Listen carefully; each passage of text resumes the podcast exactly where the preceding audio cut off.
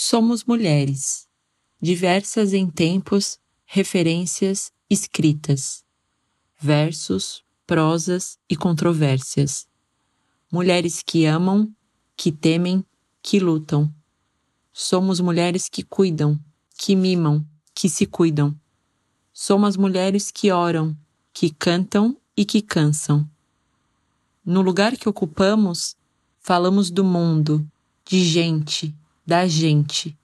Mostramos o que vemos, o que sentimos, o que somos. Ouvimos o mundo em cores ou em preto e branco. Escrevemos sobre verdades e mentiras, sobre nossas dores e as dores de outras. Sentimos e acolhemos o sofrimento de outras mulheres caladas e machucadas. Carregamos com alegria, sensibilidade e maturidade o nascer de novas vidas. Somos o ventre, a raiz, os frutos e as flores. Somos mulheres que lutam pelo direito de ser mulher e de estar onde quiser. Somos mulheres que educam, ensinam e aprendem. Somos mulheres frágeis e resilientes no mundo desigual e nem sempre acolhedor.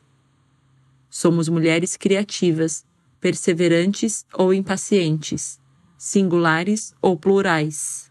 Mesmo em momentos confusos, mulheres de luas, de fases, de ventres no vento, diversas, somos mulheres na diversidade. Estamos languishing, eles dizem. Cansados do isolamento, com medo da doença? Não sei. Nossas vidas são uma contradição constante, mas Queremos um mundo sistematicamente equilibrado, orquestrado como uma filarmônica de robôs, pessoas em caixas com rótulos em cores neons, sentimentos claros como orvalho estéreo de uma atmosfera despoluída, tudo explicável, sequenciado, como o ciclo inevitável da vida, morte, fim. Tudo que tentamos criar e compreender encerra em si um imenso desejo de excluir as imprevisibilidades e confusões, numa ânsia de nunca mais sofrer, de não se sentir impotente, fraco e inútil diante das circunstâncias. A nossa evolução busca, benevolentemente ou não, o poder, o controle, a invencibilidade de um Deus Desejamos descansar no Olimpo desnublado que deixa antever milhares de quilômetros, uma constância cálida de quem sabe que o amanhã será tão bom quanto ontem foi e o hoje é. Nada mais distante do real. Ainda assim nos desconcerta a ousadia petulante do acaso e do inesperado, as certezas dissolvidas feito algodão doce em chuva rala. A pandemia enlupou olhos que se fingiam cegos, engolfou em nossas gargantas secas as contradições e incertezas, velhas e novas, nossas e da sociedade. Os dias passaram a parecer segundos e, ao mesmo tempo, anos. Quem odiava socializar nunca desejou tanto um carnaval lotado, a briga de família no Natal parece até atrativa, quem sempre foi urbano quis fugir para o mato. Quem era do campo quis as facilidades da cidade grande. O lar, antes conforto e paz, hoje é cárcere. A solidão torna o ar irrespirável, mas mesmo assim queremos morrer a cada teleconferência, e assim que ela acaba, a paz mal pousa e a solidão acena novamente. E se encontramos quem amamos, não as abraçamos, pois o outro é um misto de tábua de salvação e monstro da contaminação. E aqueles que amamos sob o mesmo teto parecem inimigos em guerras, sem trincheiras, em batalhas, sem trégua.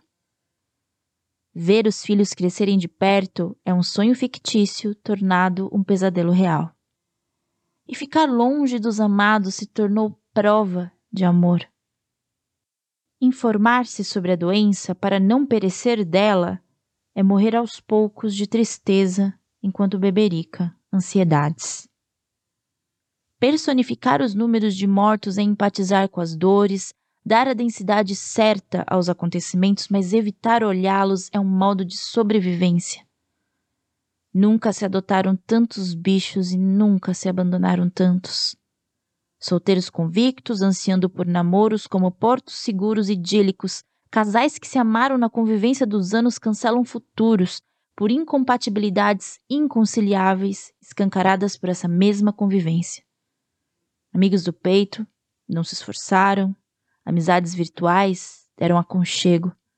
Supermercado que era martírio é escape aliviado da clausura, que dura só até a limpeza obsessiva dos alimentos.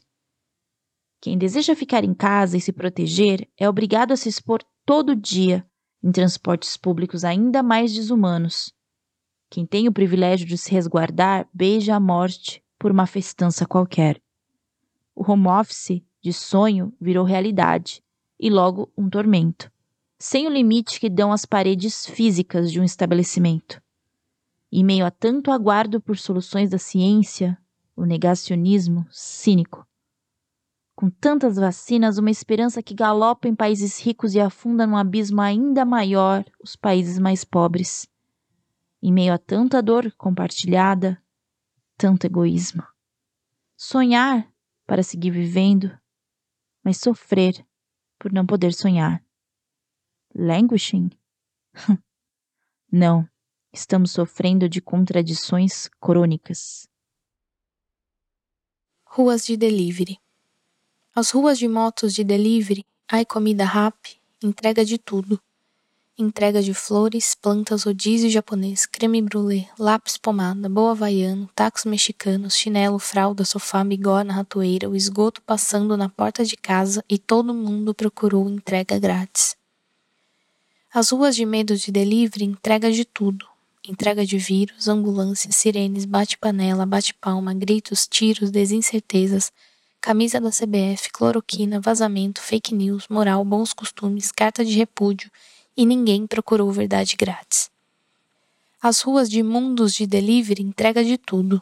Entrega de live, especialistas, músicos Mickey, professores, ministros e AD sem PC, sociedade pós-pandemia, livros proibidos, jogos irreais, terraplanistas, links, plantão, horário de verão, idade média avançada, século antepassado, reuniões, demissões, desinvenções e todo mundo reprocurou pornô grátis.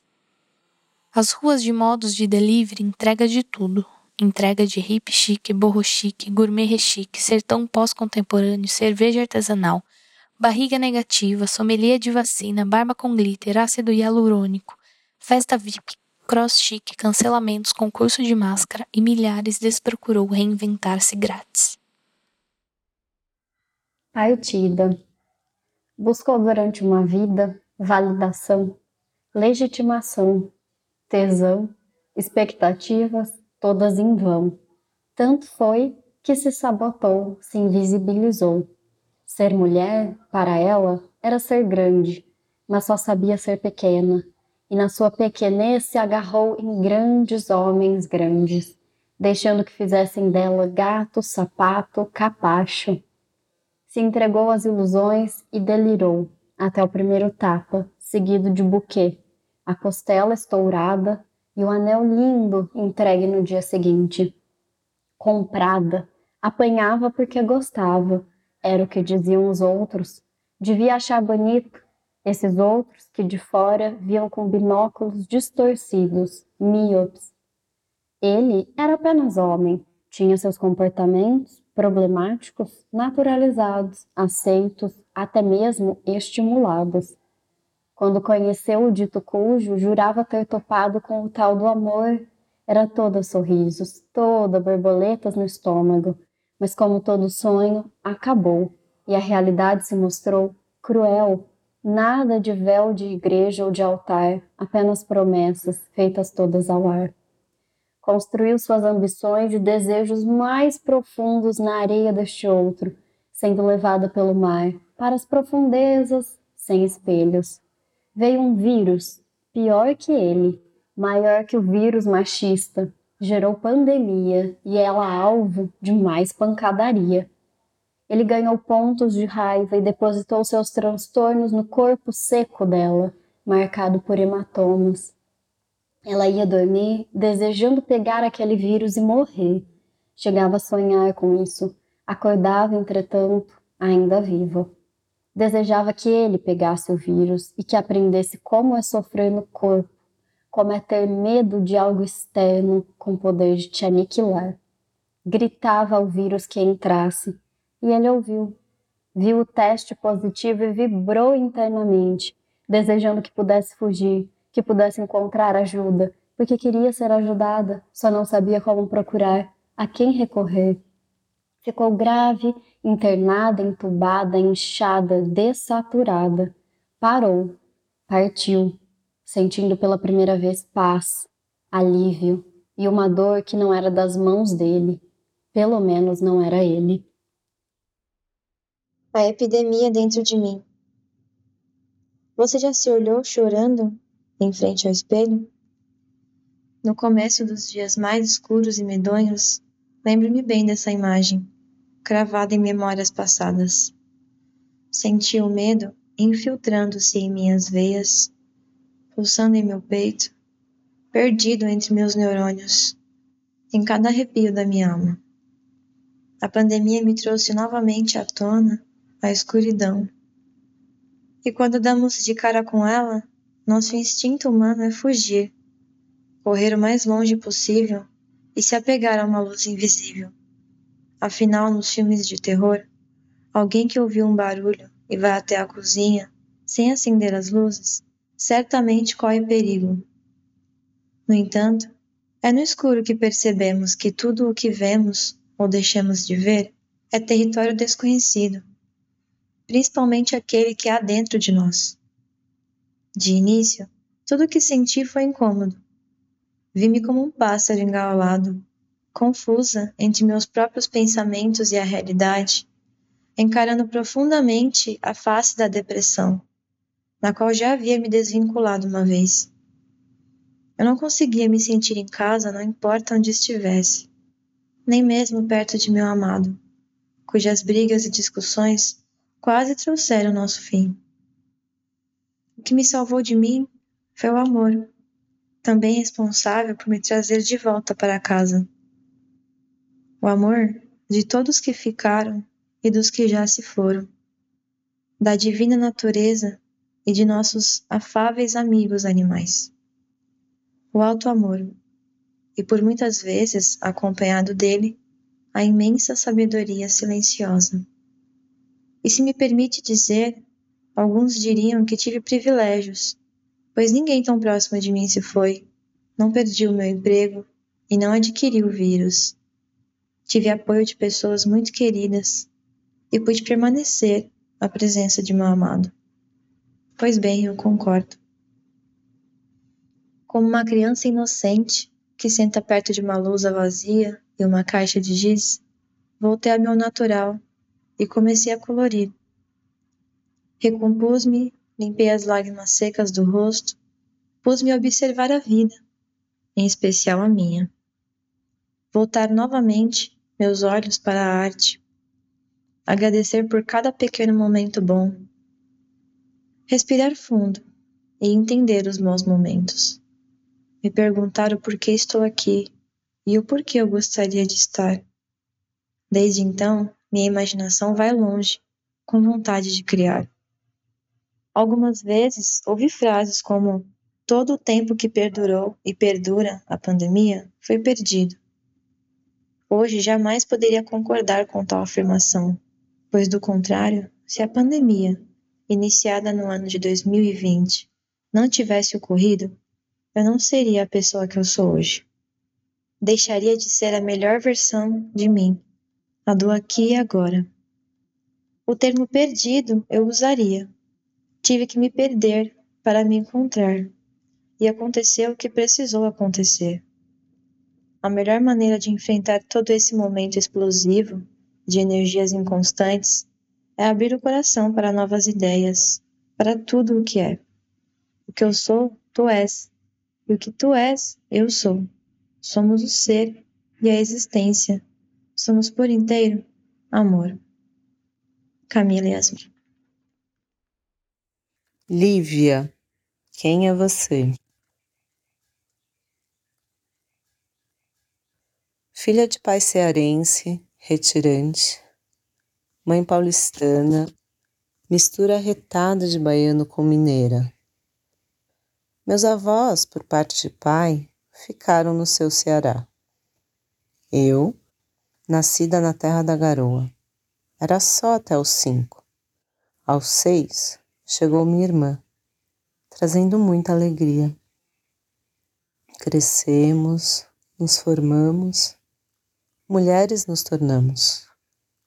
Hoje sou assim, mulher de luta, cabocla, mãe, educadora, pesquisadora, escritora, cozinheira, faxineira, lavadeira, agricultora, cantora, tocadora, trabalhadeira, dançadeira, feiticeira, amada, amante, filha da mãe terra, ser d'água doce, andante das matas, urbana, sonho em fazer o caminho do retorno, de volta às nossas raízes. E, de repente, pandemia, isolamento, distanciamento. A distância, um metro e meio, ninguém sai, o vírus pode te pegar. O confinamento nos obriga a olhar para dentro. A fome e a desigualdade abissal que vivemos nos obrigam a olhar para fora.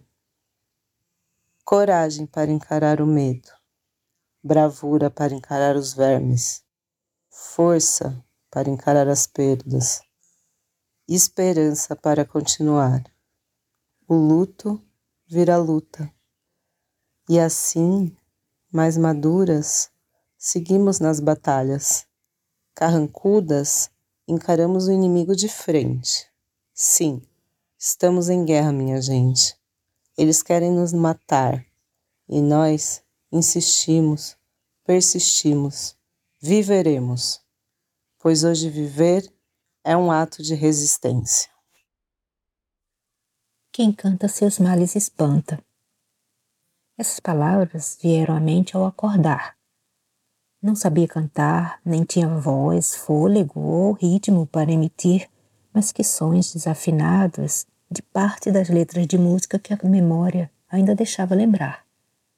Se dependesse do canto como sustento, talvez pudesse escrever letras românticas, de sofrência, se fosse para cantar, seria o amor. Seus diários, companheiros de longa data, conseguiriam espantar o pânico dos momentos tão irreais, atuais. O vilão da vez era assustador. E o amor que arrebata a vida não poderia se transfigurar pelo rastro do vírus terrorista apesar de viver em uma contagem regressiva desde que se aposentara, sabia que um vírus, um desastre ou outra doença podia levá-la a qualquer momento. E a contagem terminaria sem aviso. Deixou a cama cantarolando trechos da música favorita que ainda conseguia lembrar e preparou o cappuccino parceiro que avivava sua realidade entre goles do café e o deslizar do dedo nas mensagens repassadas pelos muitos grupos que se viu de repente participando, pensou no que uma mulher aposentada, solitária e com tantos outros adjetivos poderia fazer além de pôr a máscara ao ter que sair. O que outras mulheres na mesma condição estariam pensando e passando? Teriam fé no amanhã Mudaram a relação com filhos, maridos, amigos, vizinhos? Muitas perguntas, respostas incompletas. Nada seria como antes ou tudo seria igual quando finalmente pudesse sair, talvez sem máscara. Sua vida poderia ficar resumida à espera de uma mensagem com 140 caracteres e as compras feitas pela internet? Ou faria parte das estatísticas crescentes apresentadas pelos noticiários? Como viver o amor em tempo de pandemia? Essa praga impõe o uso de máscara, faz do distanciamento social um mantra incorporado nos relacionamentos já distanciados pelos caminhos descruzados, reduzidos a frases distantes e preocupações constantes. Às vezes une pela distância e separa no convívio ressentido. Em tempos de amor e desamor, que força teria esse vírus para vencer a vontade de viver ou sucumbir? Sua vida continuaria até que o timer desligasse a sua programação. Ser uma mulher madura mostrara que, de tempos em tempos, a vida tem que ser ressignificada.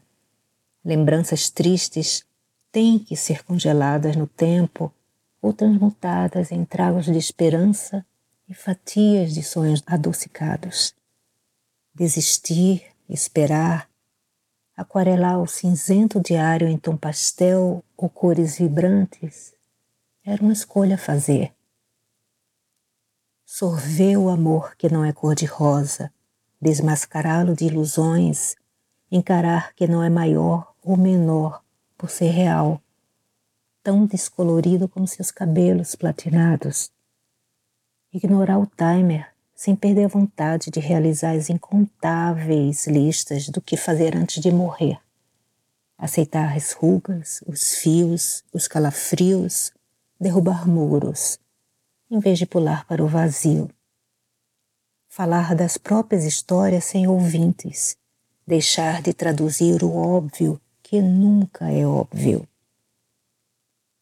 O amor tem caras e gostos, mesmo para mulheres que ultrapassaram a metade ou mais de suas próprias histórias, cansadas, mas não querem se aposentar da vida desapegar da cronofobia, viver com criatividade, seria amar em tempo de pandemia? Telefone sem fio. Iniciando chamada. Clic, clic. Oi? Olá, me escutas? Como um robô, mas escuto. Espera, está melhorando. Agora sim. Nossa, como se estivesses aqui na minha frente. Suspiro de tristeza. Penso. Só agora que te vejo, percebo quanto sinto a tua falta. Os olhos não brilham do mesmo jeito na câmera. Saudade do teu abraço apertado, do calor da tua pele e aquele belisquinho que sempre deixas na minha orelha, do perfume de gerânio e da ronquidão no fim da tua risada. Desculpa, a minha internet caiu, voltei. E aí, me fala como tu estás? Eu estou. Mano, na verdade, cansada dessa situação. Aqui na República as coisas estão foda. Acho que todos estamos afetados pelo medo e pela incerteza. Estou com muitas saudades da minha família. Sabes que não dá para sair da cidade. Os ônibus não estão funcionando por causa do lockdown. Não tenho mais dinheiro, gastei tudo. E não dá para procurar trampo agora. Fico com medo de me contagiar e não ter ninguém para cuidar de mim. Mas me conta de ti, como estão as coisas aí? Eu estou bem, bom, não posso reclamar. Tenho trabalho. Agora tantas pessoas desempregadas. Clic, clic. Tudo bem contigo? Não te vejo desde o ano passado. Bom, desde antes da pandemia. Risadas com finalzinho de tristeza. Tudo. Bom, mais ou menos. Lidando com as dificuldades da convivência. Pedro está difícil mais sangado do que o normal. Acho que é pelo que está acontecendo. Mas, amiga, ele levantou a mão para ti de novo? Não, não. Ele prometeu que não ia fazer de novo, mas sei lá. É o jeito como ele fala comigo, como se tudo fosse a minha culpa. Na verdade, se eu não conseguia fazer tudo antes, agora menos. Não dou conta, amiga. Todo mundo em casa, o dia todo. Suja mais. Sugeri fazermos terapia de casal. Ele falou que quem deveria fazer terapia sou eu. Clic, clic. Mana, chamei você duas vezes semana passada. Queria saber de ti. Como estão as coisas? Oi, amiga, saudades. Estou bem. Em casa, todos bem, com saúde, que é o mais importante agora. Um pouco preocupada com a minha mãe. Acho que ela está com depressão, mas não tenho certeza. Tu sabes que ela mora sozinha e nós temos muito medo de ir visitá-la levar as crianças e tudo isso. Chamamos ela no Zoom todos os domingos de tarde, mas ultimamente ela nem quer falar, está cansada. Eu a vejo mais magra. Sempre pergunto se está se alimentando bem. Ela responde que sim. Faço as comprinhas dela, mas imagina a preguiça de cozinhar só para ti. Sozinha todos os dias, né? Tadinha. Eu não queria que ela estivesse sozinha no apartamento nestes momentos. O nível da bateria do telefone está baixo. A chamada pode ser encerrada em breve. E aí, me fala como tu estás. Camila Uribe Nostalgia R. Disseram-me que uma história precisava ser contada. Tu, Conhecendo a criatura que sou, deves ter imaginado que a nossa ainda bate junto ao meu peito, querendo sair dessa guela sangrenta que chama coração. Já adianto que não a deixarei sair, porém posso fazê-la voar alguns minutos no exterior. Sabe que há muita maldade, em especial agora, no mundo. Preciso embelezar um pouco esta terra quente com as nossas trocas.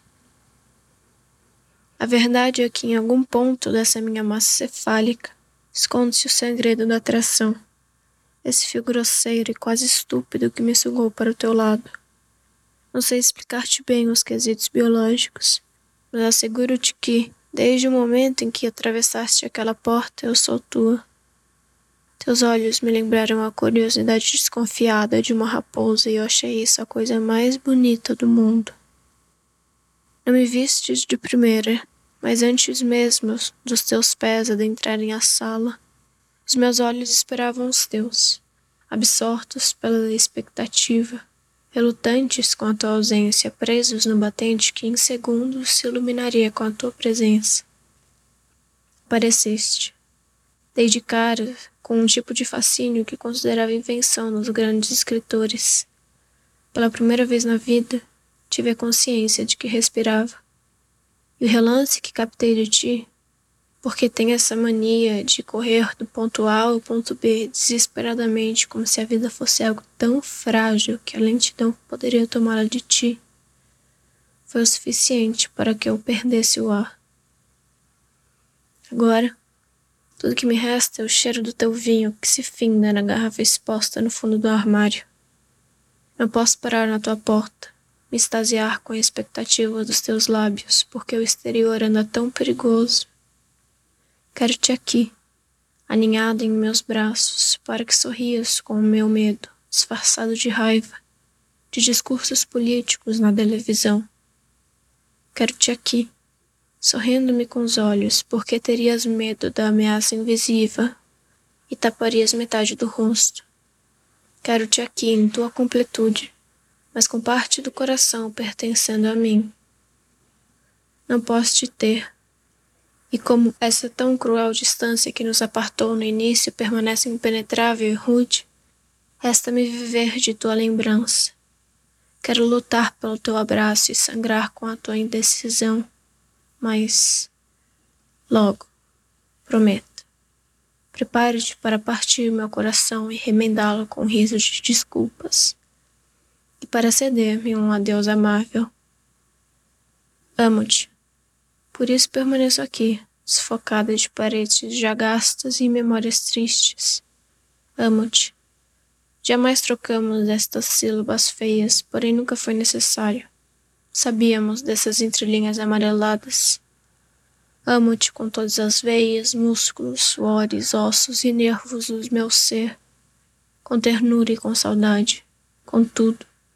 Amo-te e fazes-me falta. Com sorte, no fundo do peito tu carregas esta certeza. Com amor me despeço, tua, sempre e. O quintal da Maria.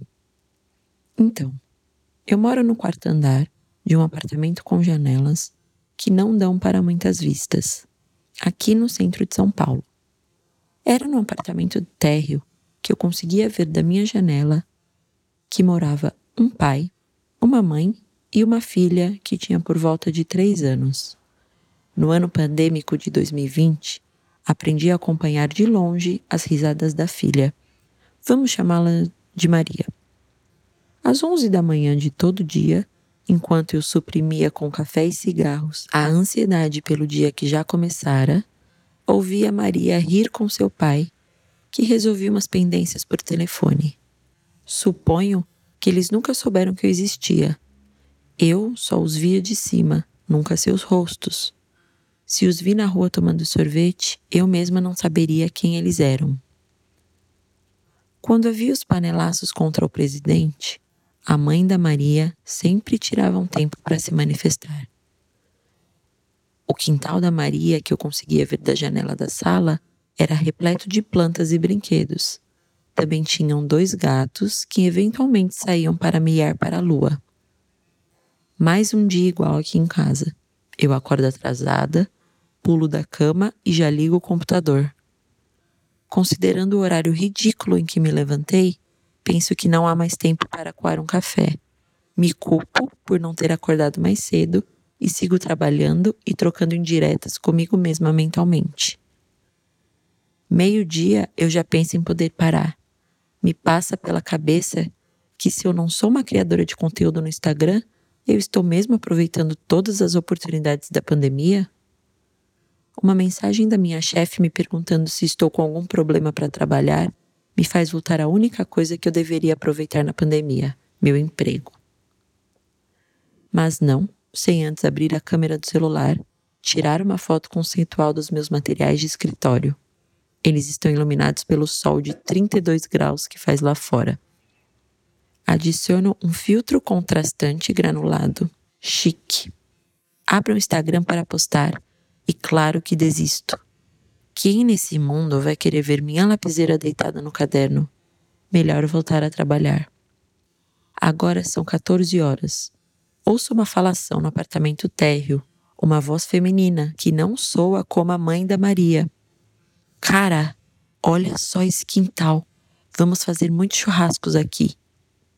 Eu, estranhando essa situação, me levanto e vou para perto da janela, como quem não quer nada, e tento olhar de um jeito que não me vejam.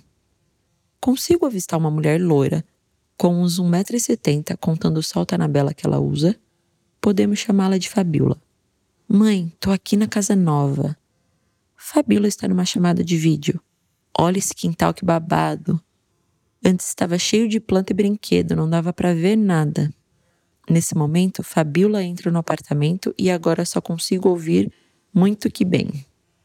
Olha o que o Sérgio deu pra gente.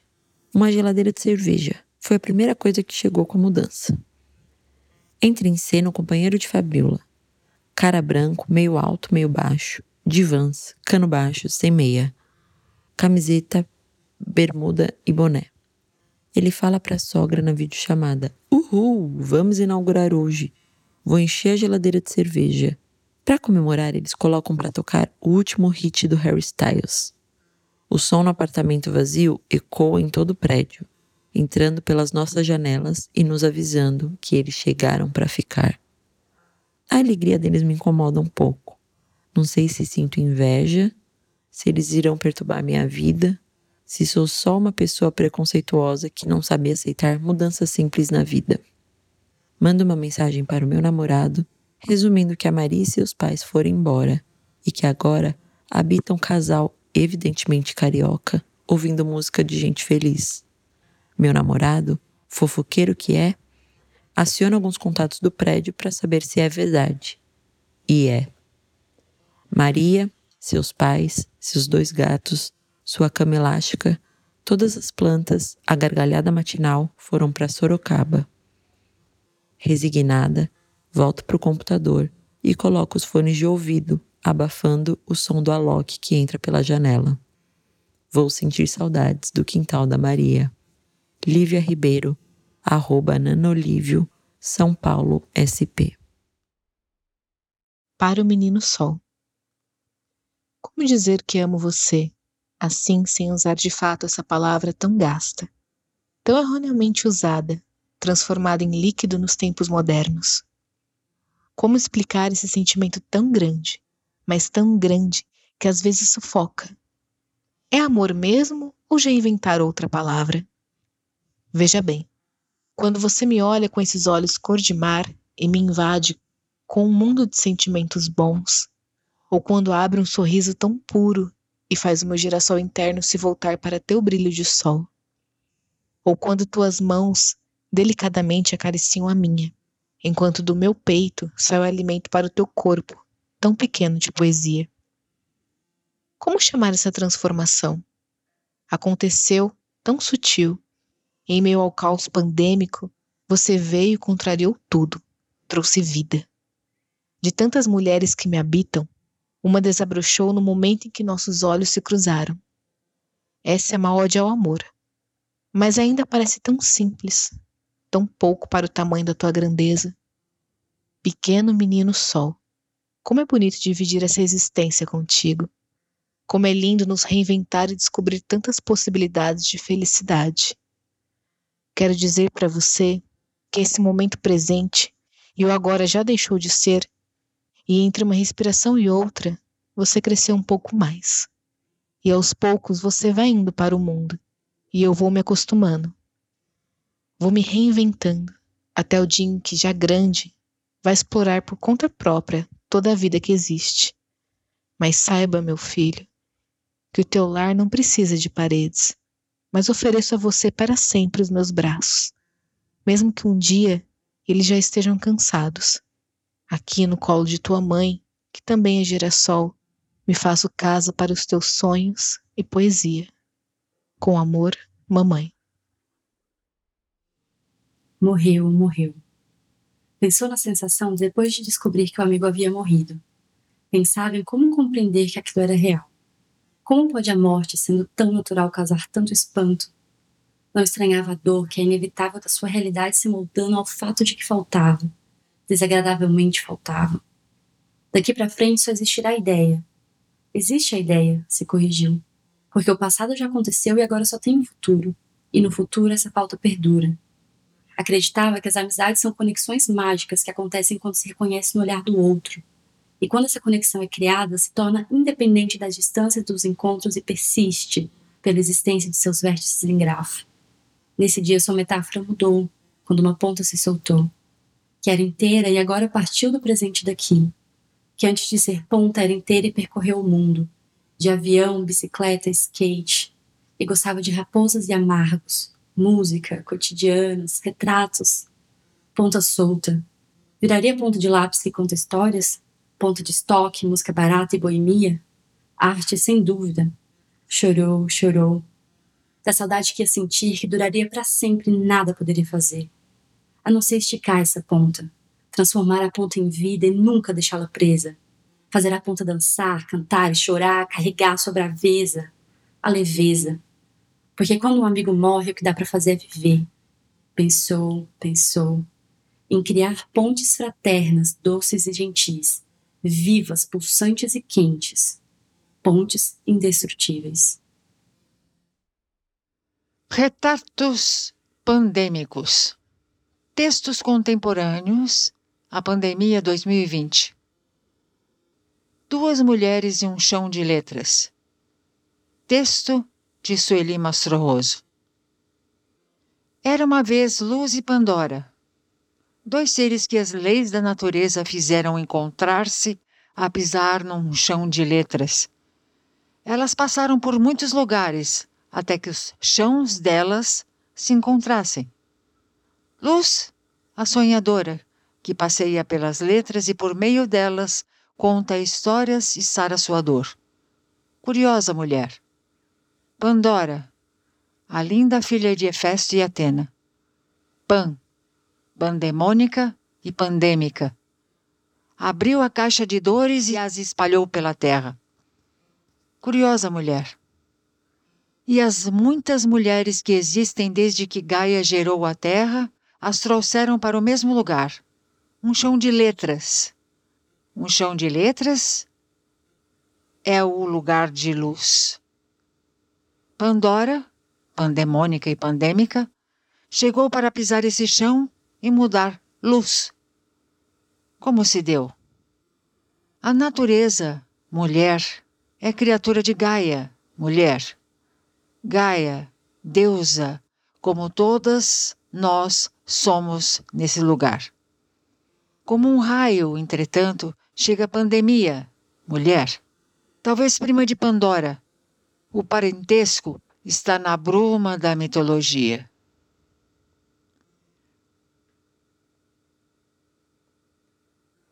Uma das dores que ela deixou escapar da caixa para desequilibrar a terra. Será? Essa mulher, pandemia, chegou e se tornou mal vista e maldita. Será? Vejam e pensem por si e entendam o que essa pandemia tratou de fazer por aqui, no território de Gaia, a Terra. As criaturas desse lugar viraram as costas para a beleza e a bondade de Gaia, a mulher de todas as mulheres, a mãe de todas as mães, que concebeu e pariu a terra. Sujaram, cuspiram, destruíram, acabaram, mataram e morreram. Pandemia de Pandora veio tão somente para mostrar o que cada um fez. O mal que os seres nem tão humanos dizem que pandemia fez é tão somente o que cada um plantou. Pandemia só fez trazer a colheita.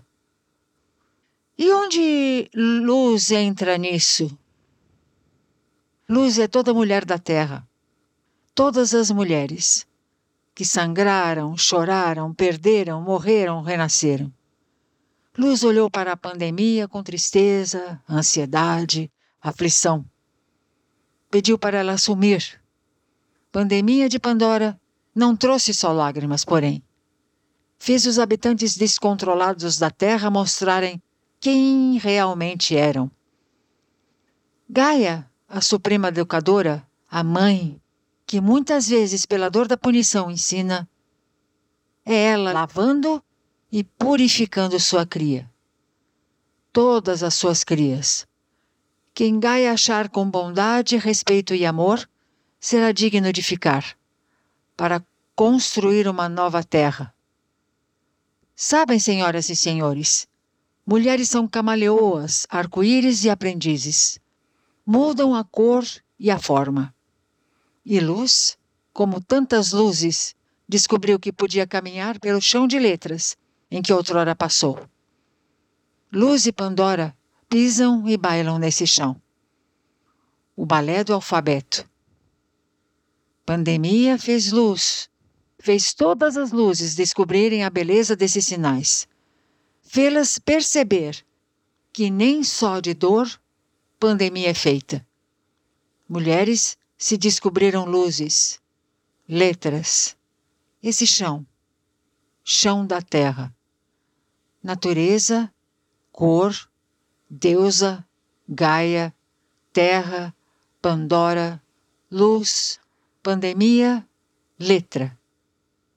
Quantas palavras femininas!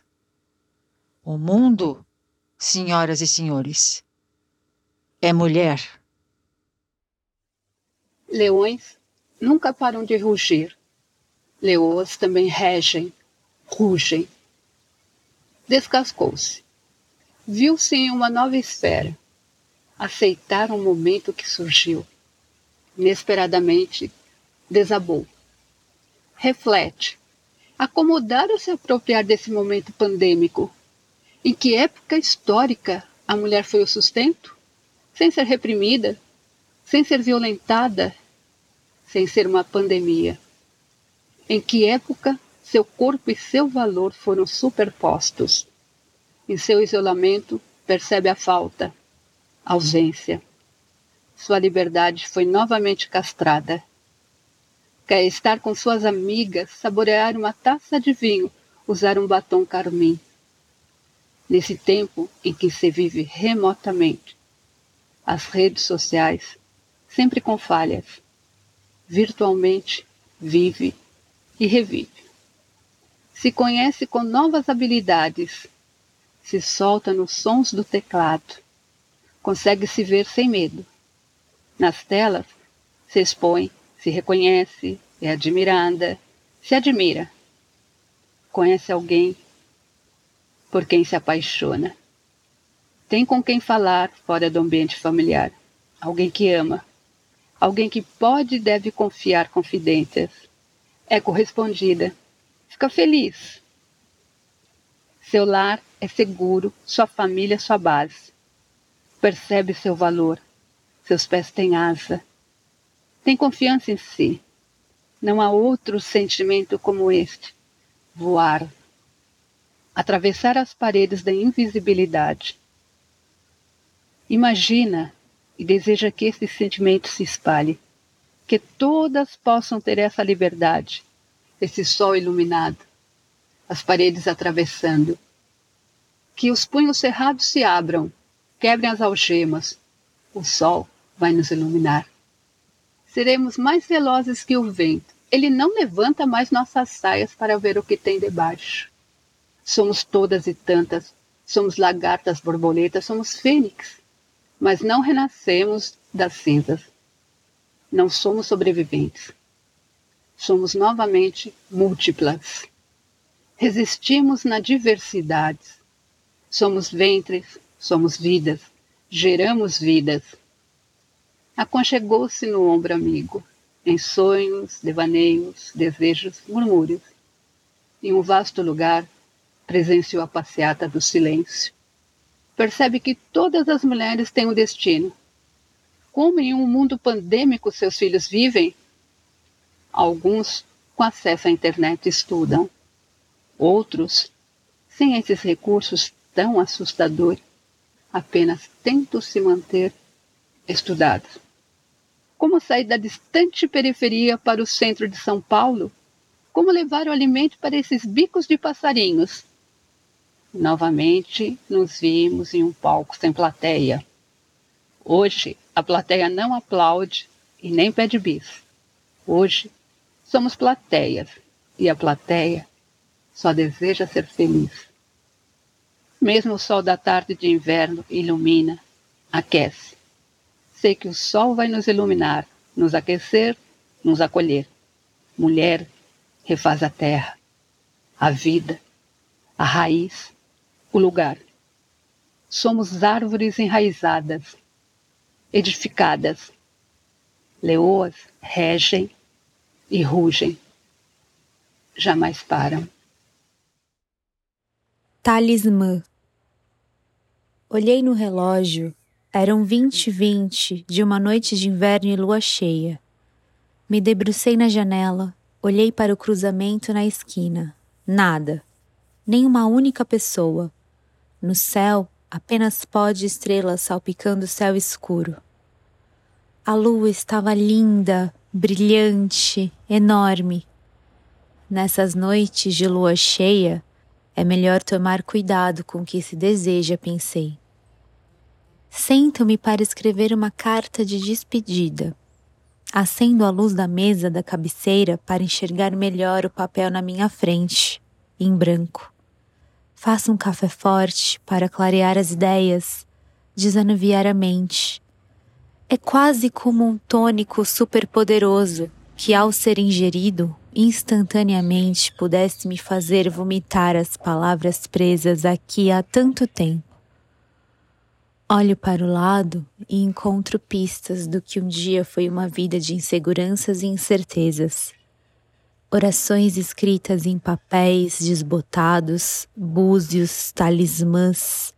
Aquele amuleto que você me deu de aniversário, Muiraquitã, eu acho, ainda embrulhado em papel pintado à mão. E junto o bilhete com as palavras: Ser mulher nesse mundo não é tarefa fácil. Cuide-se, por favor. O papel ainda está em branco e o café já está frio. Não é que o que deva ser dito não exista, é só que nunca precisamos verbalizar nada. Sempre foi tão fácil sentir você, ler seus pensamentos, dizer exatamente o que você queria ouvir. Eu sempre soube que estaríamos juntos a qualquer momento e olha, não é que eu estava certa? Nós estamos aqui agora, você lendo as notícias da manhã em primeira mão com aquele jornal que chega pontualmente às seis e seis no seu e-mail. Eu sempre gostei do número seis, não sei porquê. E agora, escrevendo isso, me lembro que é o dia do seu aniversário. Eu sempre gostei da sincronia entre os números.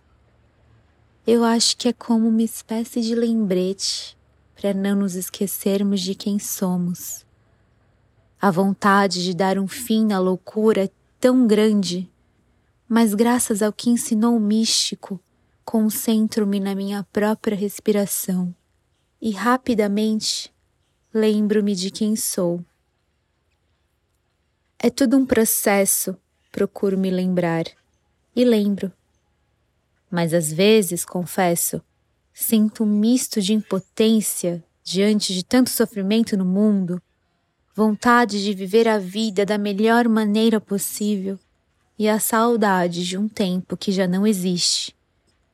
Lembrei do que disse o místico. Coragem não é sobre ir sem medo, é sobre ir com medo mesmo. É sobre isso, não é?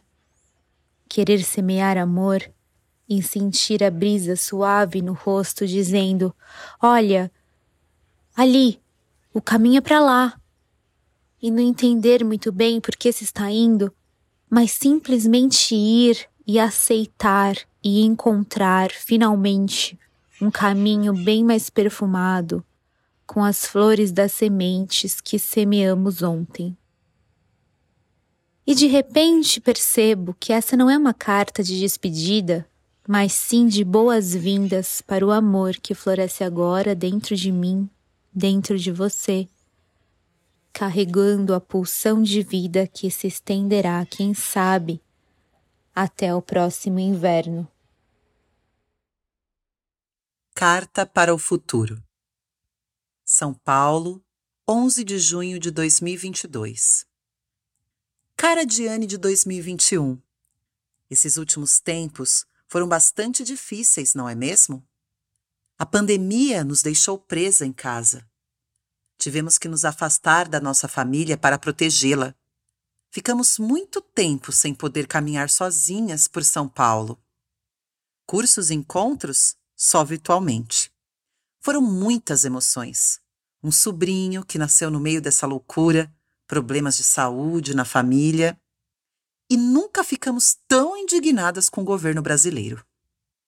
Deixamos de ver televisão e decidimos que iríamos continuar lutando com nossa melhor arma educando as crianças.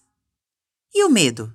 Medo de perder alguém que a gente amava, de não poder ajudar, de não conseguir respirar, tocar, viver. Crises de ansiedade e de choro. Passeamos pelas bordas do caos, mas não caímos. Sentimos muitas saudades da família, dos passeios, de abraçar e de trabalhar presencialmente. Saudades de estar perto das crianças, contando histórias, brincando, inventando coisas divertidas. Viu só como precisamos da energia delas para nos manter felizes? Saudade foi a marca da pandemia. Também aprendemos bastante. Conseguimos lidar com a tecnologia, tivemos tempo extra para ler, escrever, desenhar, pintar. A arte foi uma grande aliada nesse período. Conhecemos pessoas virtualmente.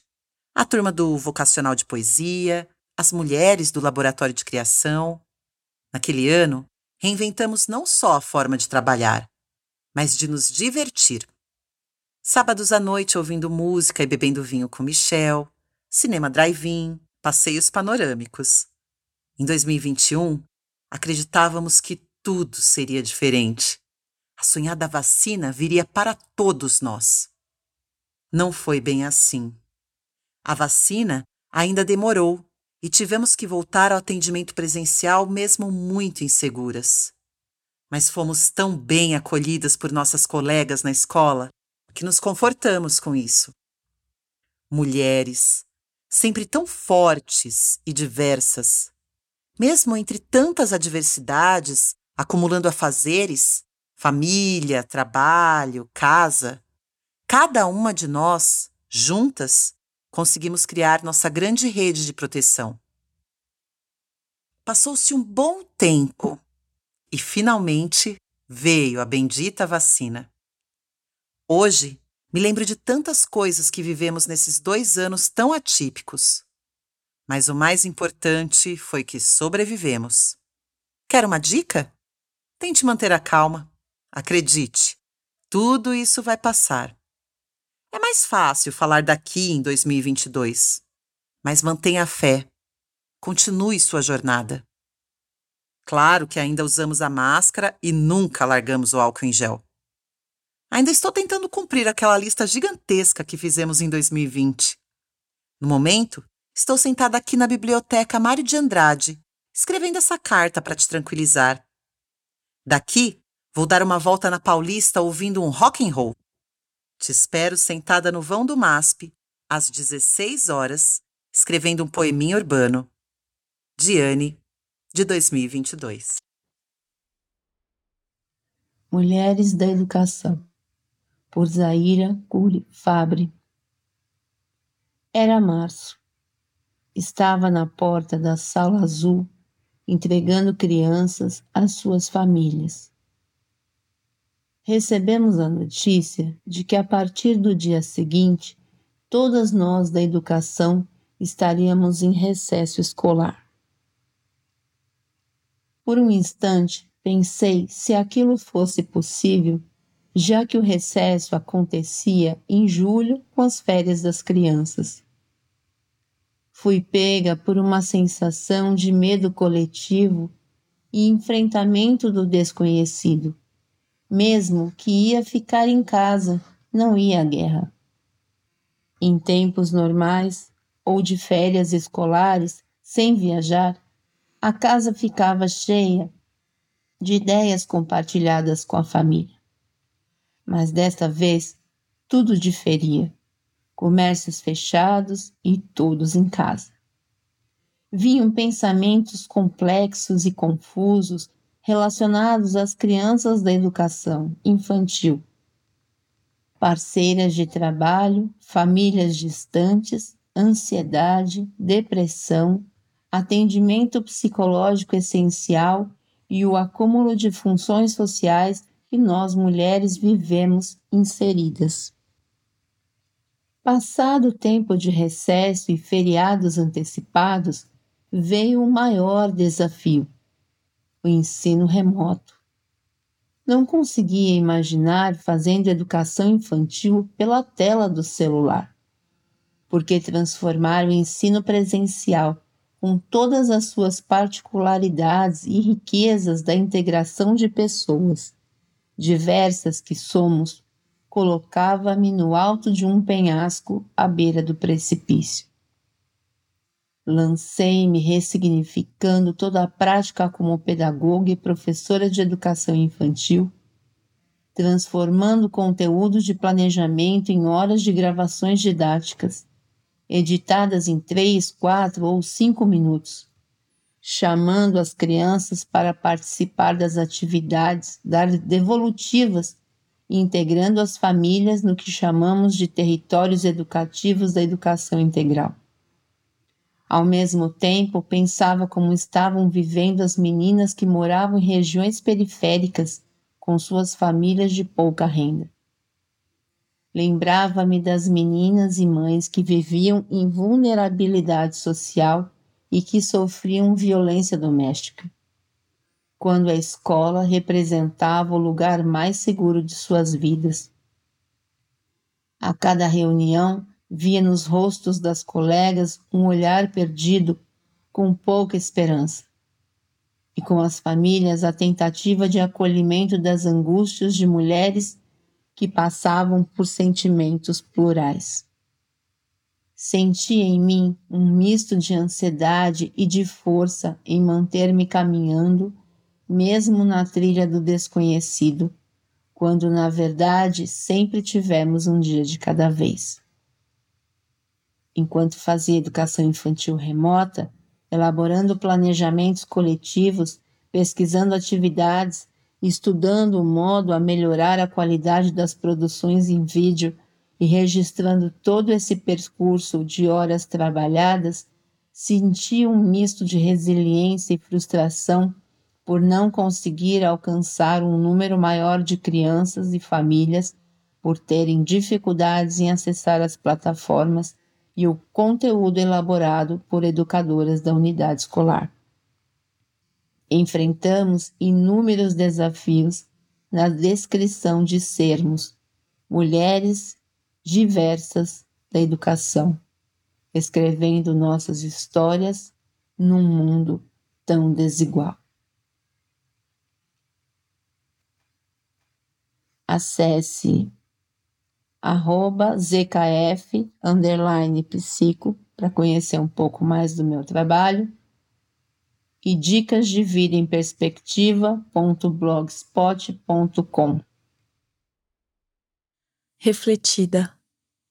Sem escolha, vi me aquietar enquanto o mundo se adoentava. Refleti em muitas ao me espelhar em tantas, inspirada. Vi-me a medir inéditas ideias, metafísica aplicada. Qual o tamanho do mundo? O de dentro. Qual o tamanho? É do tamanho da gota d'água dos olhos de mulher. É cais e deságua. Qual o tamanho da nossa coragem? A que vem com aquele medo ancestral, sabe? Sei que sabe. Qual o tamanho? É do tamanho de um grito é do tamanho de um coro, é do tamanho do choro engolido. Mede minutos, séculos ou instalido. Qual o tamanho da força de uma mulher? De muitas, qual o tamanho? É do tamanho do mundo, epicentro, escorre rubro e cabe aqui dentro. Simone Machado o reencontro de ser quem somos. E se Deus não dar, como é que vai ficar? Foram assim as promessas de esperança que não mudaram muito desde 1972. O ano agora era 2020, que começava com o Jesus Cristo da gente, menino preto e de cabelo loiro, com bigode elegante feito na navalha. Estava ali pregado na cruz, a Sapucaí do Rio de Janeiro para o mundo, como destaque da escola de samba Mangueira. Era o prenúncio para o que aquela virada de década nos preparava. Um jogo de búzios mostrava que era ano de Xangô, mas outros diziam que era ano de Emanjá. De um jeito ou de outro, a justiça era esperada, e com todo o espetáculo, com todas as reviravoltas, seja pela magia e astúcia de Xangô, seja pelo arrebatamento de Emanjá, com suas ondas que leva tudo aquilo que não nos cabe mais para dar lugar ao novo. O que a gente não esperava era que, entre um jogo e outro, os orixás nos levavam e nos moviam a encarar nossos medos e nossa terra.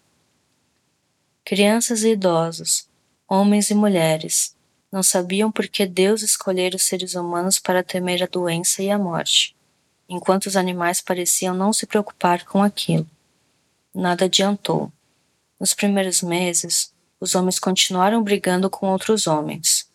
No primeiro ano, perdemos milhares de vidas e parte daquilo que nos tornava gente. Deus ajudava às vezes.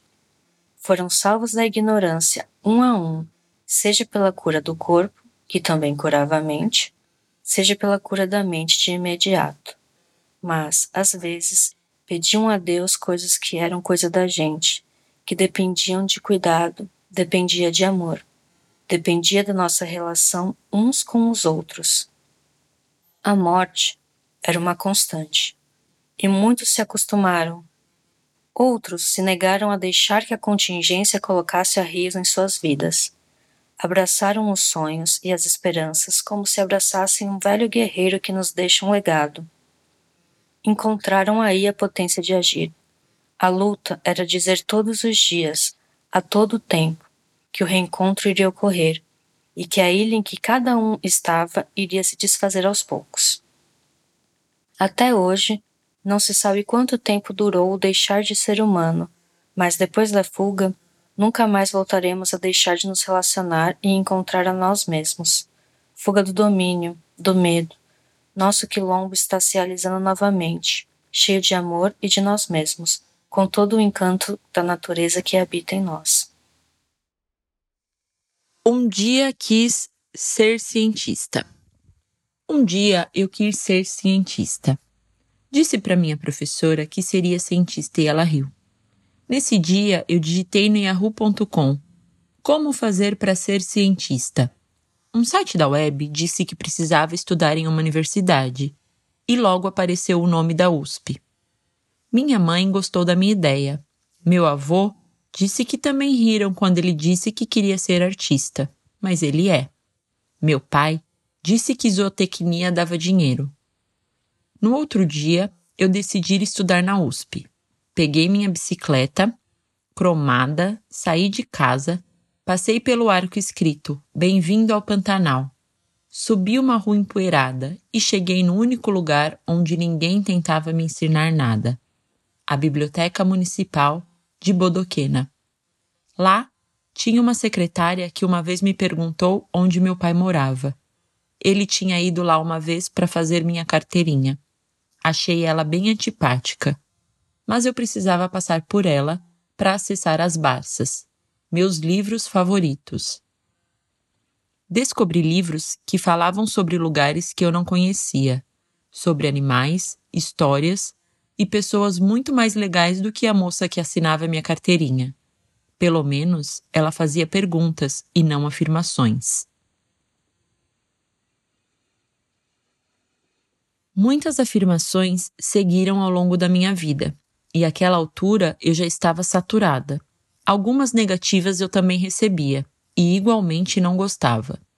Outras imperativas eram regularmente imperadas.